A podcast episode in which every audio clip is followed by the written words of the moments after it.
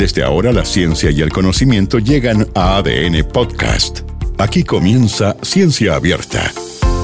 Un programa científico realizado por el Par Explora O'Higgins, proyecto financiado por el Ministerio de Ciencias y el Instituto de Ciencias de la Ingeniería, ambos de la Universidad de O'Higgins, la Universidad Estatal de la región de O'Higgins. Conduce Andrea Obaid.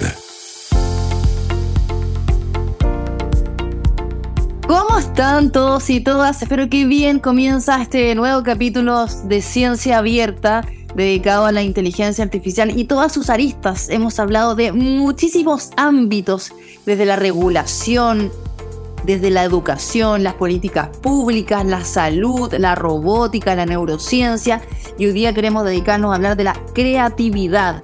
Bueno, este programa está realizado por el Par Explora O'Higgins, un proyecto financiado por el Ministerio de Ciencias y el Instituto de Ciencias de la Ingeniería, ambos de la Universidad de O'Higgins, la Universidad Estatal de la región de O'Higgins. Y es un ciclo de ocho capítulos para hablar de este tema tan apasionante. Como les decía, cómo la inteligencia artificial puede crear eh, o co-crear, ¿no? Desde el arte, la música y tantos otros ámbitos maravillosos. Bueno, hoy día vamos a estar hablando de eso, pero antes quiero invitarles, como siempre, a escuchar una columna de, opinión para ya luego ir a nuestra conversación. La creatividad es uno de los rasgos más impresionantes del ser humano, pero parece no ser de su exclusividad. Cuesta creer que una máquina pudiera crear obras de arte, música o escribir artículos.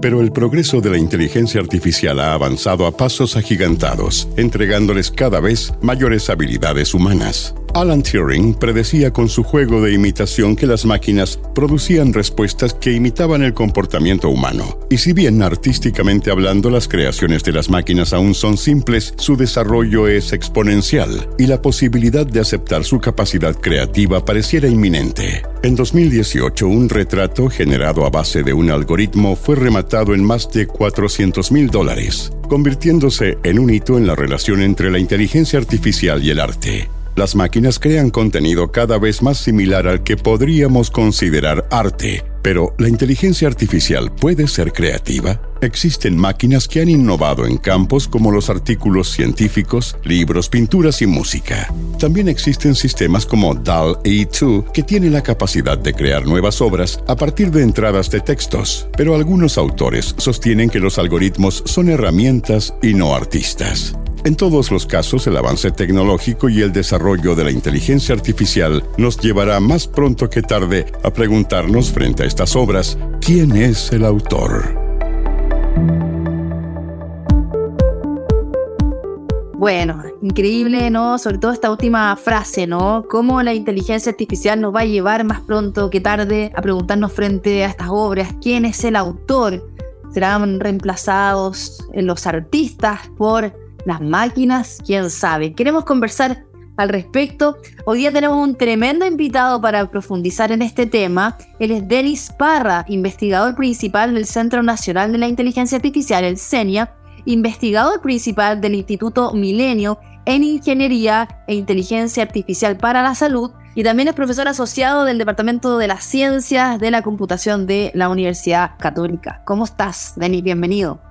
Eh, hola Andrea, muchas gracias. Estoy muy bien y muy feliz de poder conversar de estos temas tan interesantes aquí contigo y con todo el público de Radio ADN. Bueno, escuchábamos, ¿no? Esta columna que estaba centrada más bien en el arte, ¿no? Por ser una de las representaciones más, bueno, longevas del ser humano. Entonces te quería preguntar, ¿puede ser creativa la inteligencia artificial? ¿Puede suplir ¿no? Eh, este pensamiento artístico que tiene el ser humano?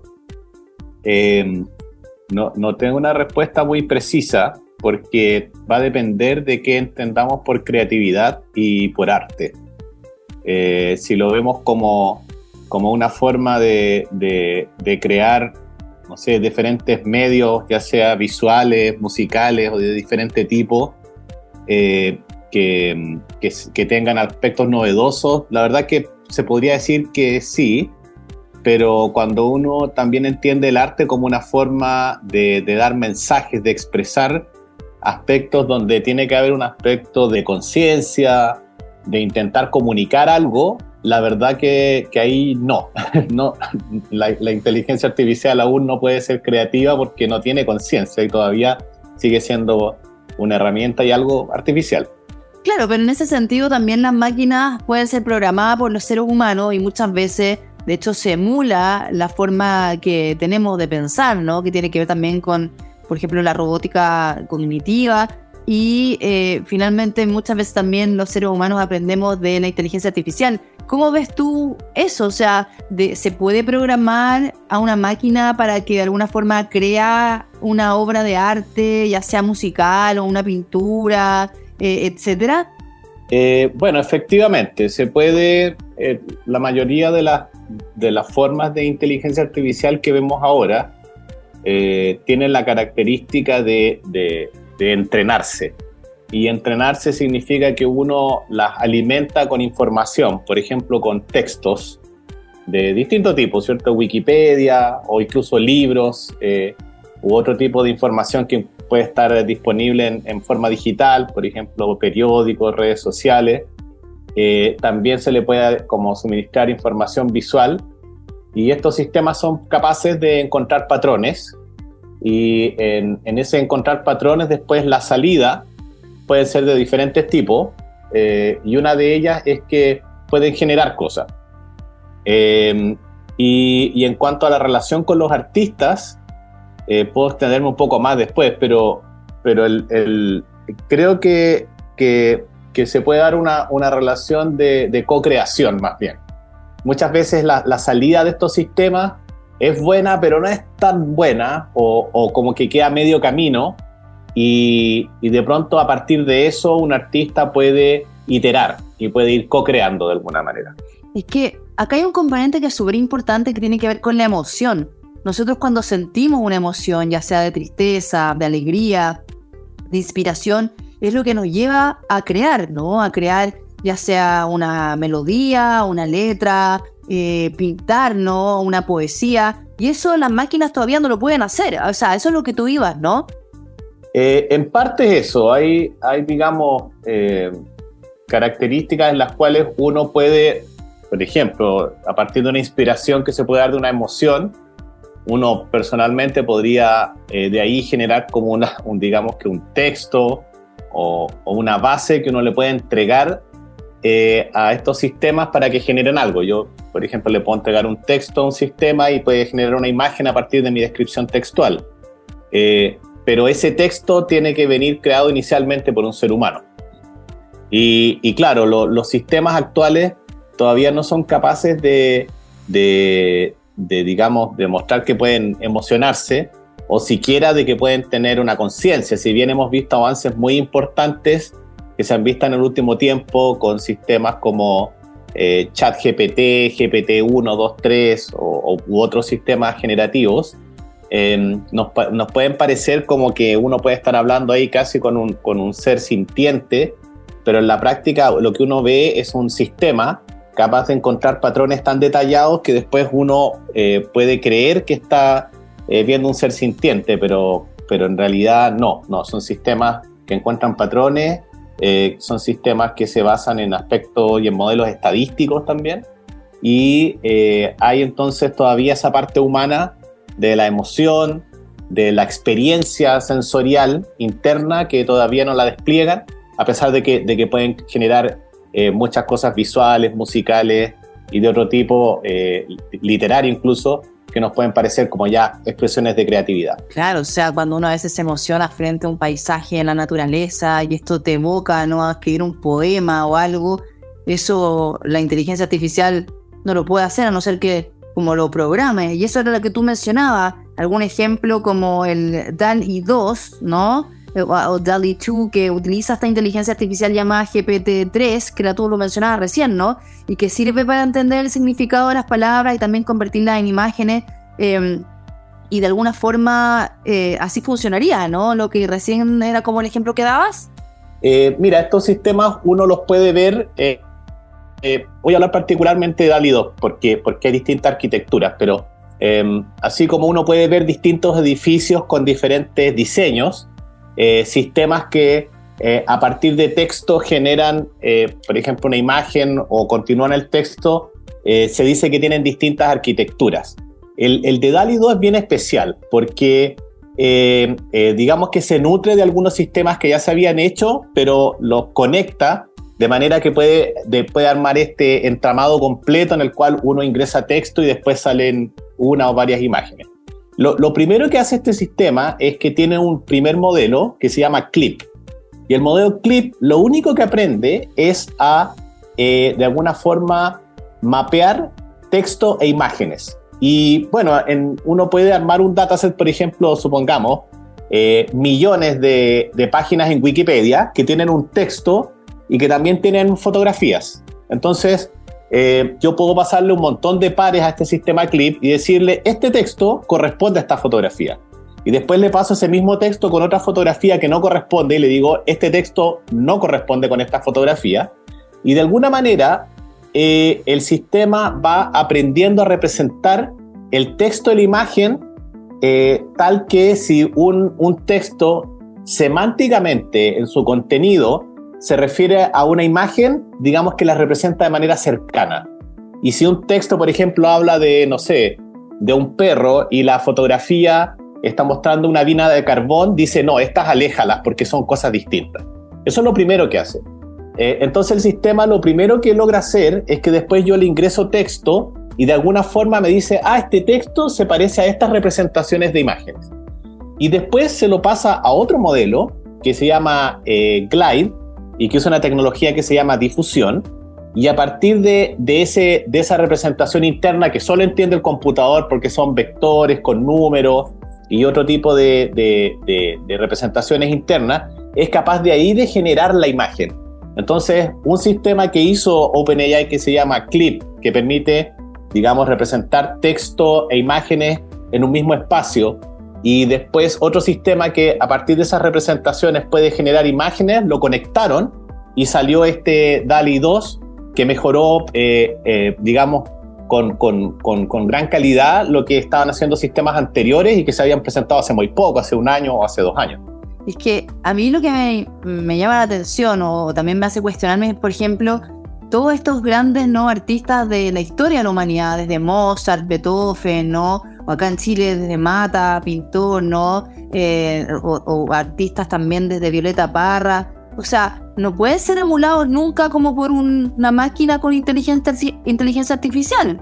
O sea, porque finalmente también todos estos aportes que han habido a la cultura han sido por personas, mujeres y hombres que gracias también a su talento, a su sentir, han logrado emocionar a un mundo entero. O sea, me imagino que eso no va a suceder con un robot o una inteligencia artificial en un futuro. O sea, que vayan como a suplir a estos grandes artistas, o sea, que no vayan a ver nunca más. Eh, mi, opinión es que yo, yo tengo un, reconozco acá una posición que está bien eh, como basada en un investigador que se llama Aaron Hertzman, que, que él es eh, científico del área de computación y trabaja en, la empresa Adobe Research. Y él escribió un paper bien bonito que, dice si es que los computadores pueden crear arte. Y, él dice, la verdad que eh, no. y, y, además dice, no deberían los artistas estar asustados porque lo que estamos viendo ahora es bien parecido al momento que ocurrió cuando nace la fotografía. Cuando nace la fotografía, todos los artistas visuales que vivían de hacer retratos realistas de personas, básicamente perdieron su trabajo, porque ahora uno apretaba un botón y salía la fotografía y ya no había que tener a alguien pintando a la gente, bueno, especialmente la gente que podía pagar eso. Eh, pero lo que ocurrió no fue que desaparecieron los artistas, lo que ocurrió fue que, por un lado, se crearon movimientos visuales que iban más allá del realismo. Ahí aparece el surrealismo, aparece después el cubismo, el dadaísmo y otras expresiones artísticas que empujan ya eh, fuera del realismo. Y por otro lado, que se crea el arte fotográfico, porque se dan cuenta que la fotografía en sí, si uno la pone de diferentes perspectivas, cambia la luz, cambia algunos parámetros, por decirlo así, es un arte. Y yo tengo una posición parecida. Yo creo que actualmente la IA por sí sola, eh, claro, pareciera que uno aprieta un botón eh, o dice una frase y se genera solo esto, pero en realidad va a haber gente que va a ser más sensible a darle ese texto de entrada, que en inglés se llama prompt, para que genere una imagen que realmente representa algo bello o que da un mensaje. Y además va a hacer que se creen nuevas formas artísticas. Entonces, para mí es como repetir un poco esto que pasó con la fotografía de forma más sofisticada, por supuesto. Oye, qué interesante la visión. Se me viene a la cabeza un poco lo que ha pasado con las impresoras 3D, o sea, todo lo que antes se hacía manualmente, ¿no? Y que ahora también las impresoras 3D han podido hacer, pero no le han quitado el trabajo a los artesanos. Finalmente se complementa y son formas distintas de, crear o de co-crear. Em, Denis, mira, cada capítulo tenemos una pregunta del público. Me gustaría que la escucháramos para que nos pueda responder. Hola, ¿qué tal? Eh, mi nombre es Claudio Soto, soy ingeniero informático. Estaba escuchando aquí el programa, muy interesante escuchar hablar de inteligencia artificial. Quería preguntar a Denis, eh, ¿qué tipos de modelos existen para crear inteligencia artificial? Muchas gracias. Eh, bueno, hay distintos modelos que se han trabajado por, por, varias décadas, pero los más populares en este momento y los que tienen como mayor, eh, digamos, iteraciones, avances, versiones nuevas en los últimos años, son los modelos basados en aprendizaje profundo, que básicamente son modelos que utilizan redes neuronales. Eh, el primero de ellos eh, se llama GANS, es un modelo bien, bien interesante que se creó el, el 2014 y, evolucionó mucho en, en, los, pocos años que, que, ha tenido de vida. Y, el modelo GAN eh, tiene como dos, dos, partes. Tiene una, una parte que, se llama el, generador, que uno le da de entrada simplemente ruido y genera algo. Y tiene otra parte que se llama el discriminador o crítico. Y este discriminador o crítico le van llegando, por un lado, por ejemplo, imágenes reales de personas y le llega la imagen del generador. Y él tiene que clasificar este discriminador. Y cuando le llega una imagen al comienzo, cuando se está entrenando un modelo, dice, no, esta imagen claramente es falsa, así que lo siento, es falsa. Y él, entonces el, el, el, generador trata de hacerlo un poquito mejor, porque le llega este, este feedback de alguna manera, este comentario. Y después cuando le llega una imagen verdadera, el discriminador dice, no, esta imagen es verdadera, así que eh, déjela pasar, ¿no? Eh, al, hacer esta, esta iteración, de un modelo que está tratando de engañar al discriminador y del discriminador que está tratando de aprender eh, a reconocer entre imágenes verdaderas y falsas, el generador empieza a generar cosas bastante de mejor calidad. Y de estas GANs originales, la, última eh, versión que yo recuerdo que es de Nvidia, que se llama StyleGAN 2, ya genera caras que son de excelente resolución y cuando uno las ve, parece que fueran fotografías de personas. Y son completamente aleatorias. Entonces, de hecho, hay una página que se llama eh, esta cara no existe o esta persona no existe y uno ve personas ahí como que fueran reales. Eh, este, están los otros modelos que se llaman eh, VAES o Variational Autoencoders y la intuición principal de estos modelos es que tratan de reconstruir la entrada. Por ejemplo, yo le doy un texto de entrada o una imagen y trata de primero comprimirla y después la decomprime y la reconstruye. Trata de, poner en la entrada la misma salida pero de entre medio de representarla de alguna otra manera que la pueda como entender bien la red neuronal. Y esos modelos también han tenido eh, bastante éxito, eh, por ejemplo, eh, para hacer automáticamente transferencias de estilos en música. Yo le puedo dar de entrada, mira, tengo esta, este sonido en piano y ahora házmelo en, en guitarra. Y automáticamente el sistema aprende a, a, hacer ese tipo de reconstrucciones o cambios de estilo. Y finalmente los modelos que que han tenido más interés en el, último tiempo y son, los que se usan para DALI 2 y para Glide y otros sistemas que tienen muy buena calidad de salida de imágenes, se llaman modelos de difusión. Y estos son modelos que lo que intentan hacer inicialmente es tomar una imagen real y irle metiendo de a poquito ruido hasta que finalmente queda una imagen que es puro ruido y que cuando uno la ve, no, digamos, no se, no se ve nada.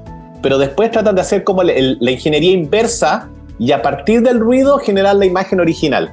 Y en ese proceso inverso de difusión, aprenden a, a partir del ruido a generar imágenes o a partir de ruido que está condicionado. Y este condicionamiento puede ser un texto. Y así es como ahora nosotros le damos texto y después el sistema es capaz de generar una imagen de excelente resolución.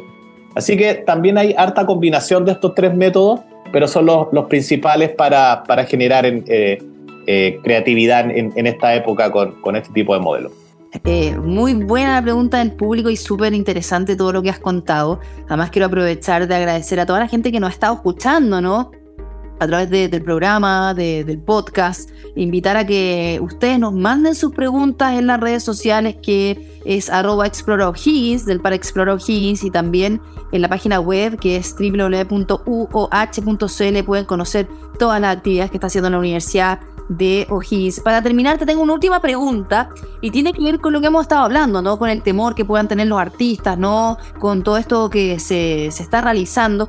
Eh, ¿Hay alguna especie de regulación eh, legal para proteger un poco los derechos de autor?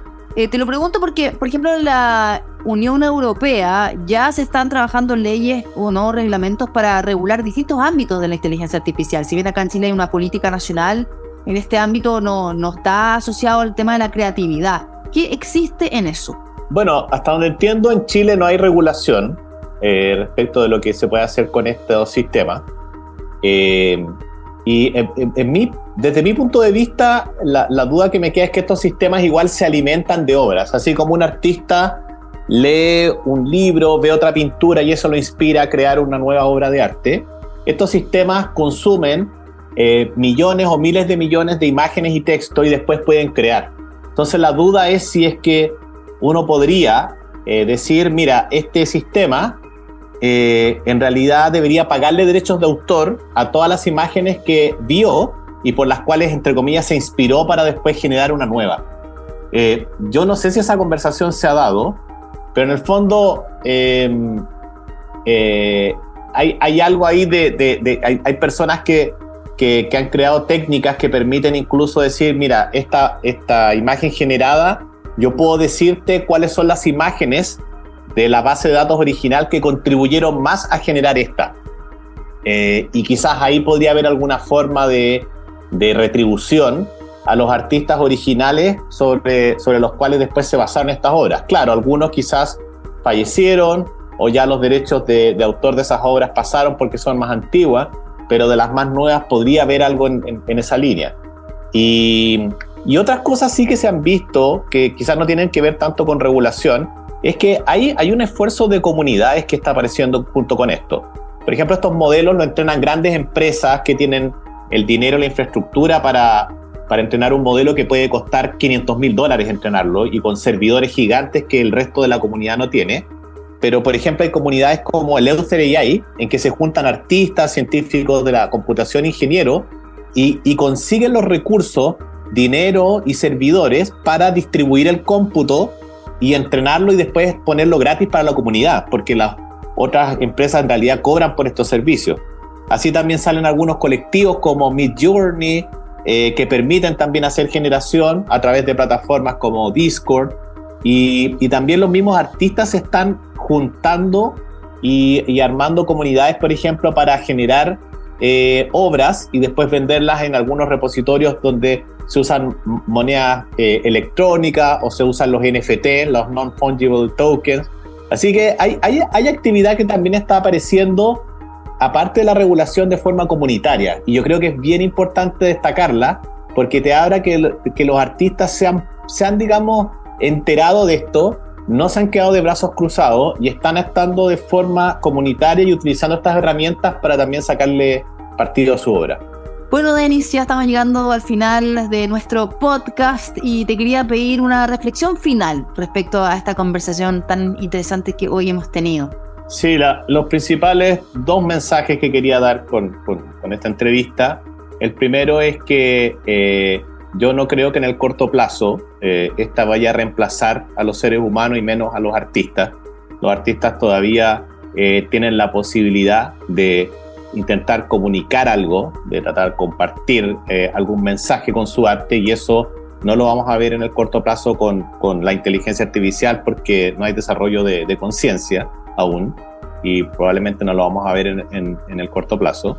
Y por otro lado, creo que estas herramientas son una gran oportunidad para enriquecer eh, la creación artística, ya sea visual, musical, eh, o literario de texto y, yo espero que la aprovechen muy bien todos y vamos a ver cosas muy sensacionales de este tipo en los próximos años. Bueno, Denis Parra, gracias por estar con nosotros hoy día en este podcast Ciencia Abierta. Muchas gracias a, ti, Andrea, y a todo el público que está escuchando. Bueno, y a ustedes también agradecerles, recordarles que este podcast es realizado por el Par Explora, el Instituto de Ciencias de la Ingeniería de la Universidad de O'Higgins. Infórmate de todo en uoh.cl. Un abrazo gigante, nos reencontramos en un próximo capítulo. Estén bien, chao.